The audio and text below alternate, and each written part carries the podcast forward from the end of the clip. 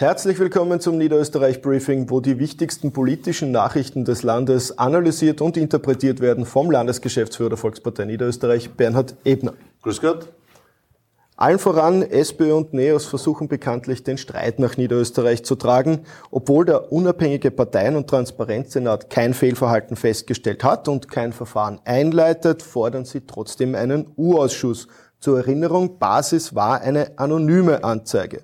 Jetzt wurde in der Kronenzeitung bekannt, dass die SPÖ Niederösterreich ihre Medien ähnlich publiziert wie wir. Warum ist das bei der SPÖ Niederösterreich okay und bei der Volkspartei Niederösterreich ein Skandal? Ja, zu Beginn muss man eines klar festhalten.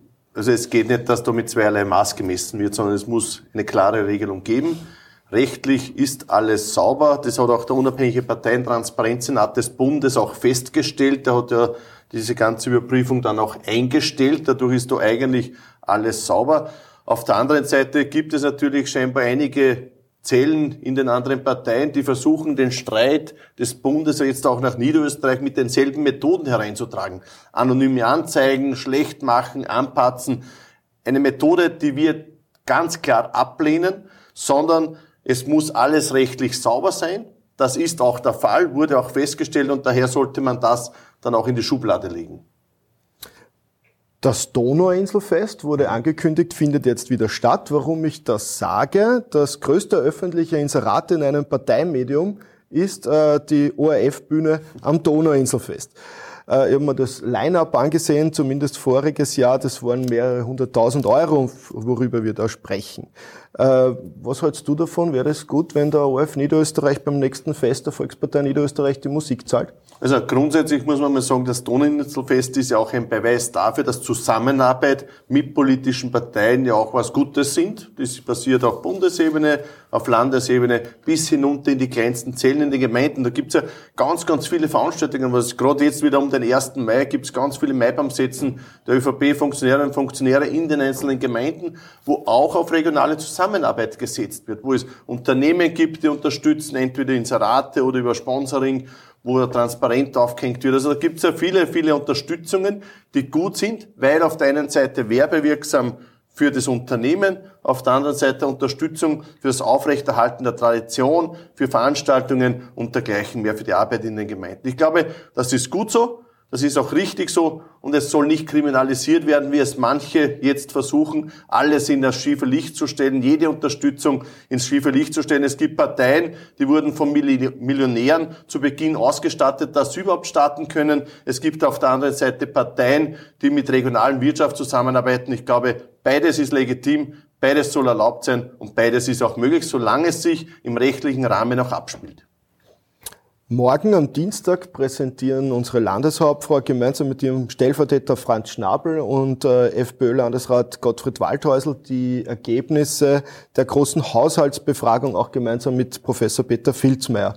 Bist du schon gespannt auf die Ergebnisse? Ja, sehr gespannt. Es ist ja ein sehr spannender Prozess, der da gestartet wurde vor über einem Jahr, die Landesstrategie 2030 zu arbeiten. Ein Land denkt an morgen, ist ja da das Motto. Und die Landesregierung hat sich ja da einige Ziele gesetzt. Auf der einen Seite wo man internationale Gäste bei Veranstaltungen gehabt hat, auf der anderen Seite, wo man die Bürger befragt hat und dann noch eine dritte Ebene mit den wissenschaftlichen Arbeiten. Und die Bürgerbefragung Soviel ich weiß, sind da sehr, sehr viele Fragebögen zurückgekommen und ich bin sehr gespannt auf die Ergebnisse, weil sie einen wesentlichen Schritt zur Erarbeitung der Strategie für 2030 auch darstellen. Äh, das Miteinander äh, ist offensichtlich auf Regierungsebene beziehungsweise auf Landesebene weiterhin gut intakt, äh, zumindest im Landtag beziehungsweise auf anderen Ebenen nicht mehr so. Wie siehst du das? Wie geht's weiter? Naja, eines muss man klar sagen, das Miteinander ist für Niederösterreich wichtig, weil nur im Miteinander Dinge groß werden und im Gegeneinander werden Dinge klein. Und daher setzen wir sehr stark auf das Miteinander. Auf der einen Seite funktioniert es in der Landesregierung, fast alle Beschlüsse sind ja einstimmig, wie wir wissen. Auf der anderen Seite versuchen natürlich jetzt einige Organisationen beziehungsweise einige Gruppierungen in den anderen Parteien hier den Streit nach Niederösterreich hereinzutragen und das Miteinander eher immer weiter wegzuschieben. An dieser Stelle ein klares Bekenntnis zum Miteinander und eine Bitte an alle anderen Parteien, wieder das Miteinander in den Mittelpunkt zu stellen, weil es geht um die Arbeit für Niederösterreich und nicht die parteitaktischen Streitereien, die im Wahrheit jetzt aufgrund dessen, dass in einem Dreivierteljahr die Landtagswahlen ist, natürlich noch intensiver werden. Natürlich versuchen jetzt alle einen Frühstart hinzulegen, die wollen alle irgendwie schon für sich für den Wahlkampf vorbereiten. Arbeit ist jetzt wichtig und nicht Wahlkampf und Streit. Ja, und da zitieren wir Michael Häupl, der gesagt hat, Wahlkampf ist die Zeit fokussierter Unintelligenz. Die anderen Parteien machen einen Frühstart in die Zeit der fokussierten Unintelligenz. Vielleicht überlegt man sich das noch einmal.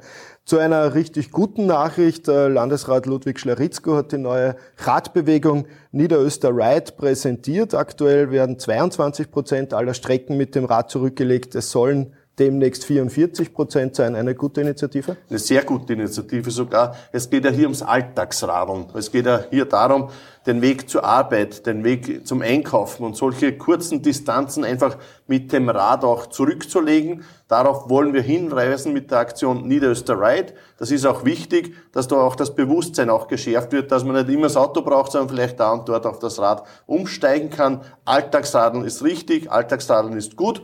Es gibt auch Initiativen des Landes, um Radwege auszubauen, um hier auch mehr Angebote auch zu liefern. Ich glaube, das sind wichtige Elemente auf der einen Seite, was CO2-Belastung betrifft und auf der anderen Seite aber, was für die Gesundheit der Menschen betrifft. Also Alltagsradeln ist gut und ich finde es richtig, dass hier eine Kampagne auch organisiert wird. Ja, mit diesen guten Nachrichten sagen wir Danke fürs Zusehen und wünschen Ihnen noch eine schöne Woche. Wiederschauen.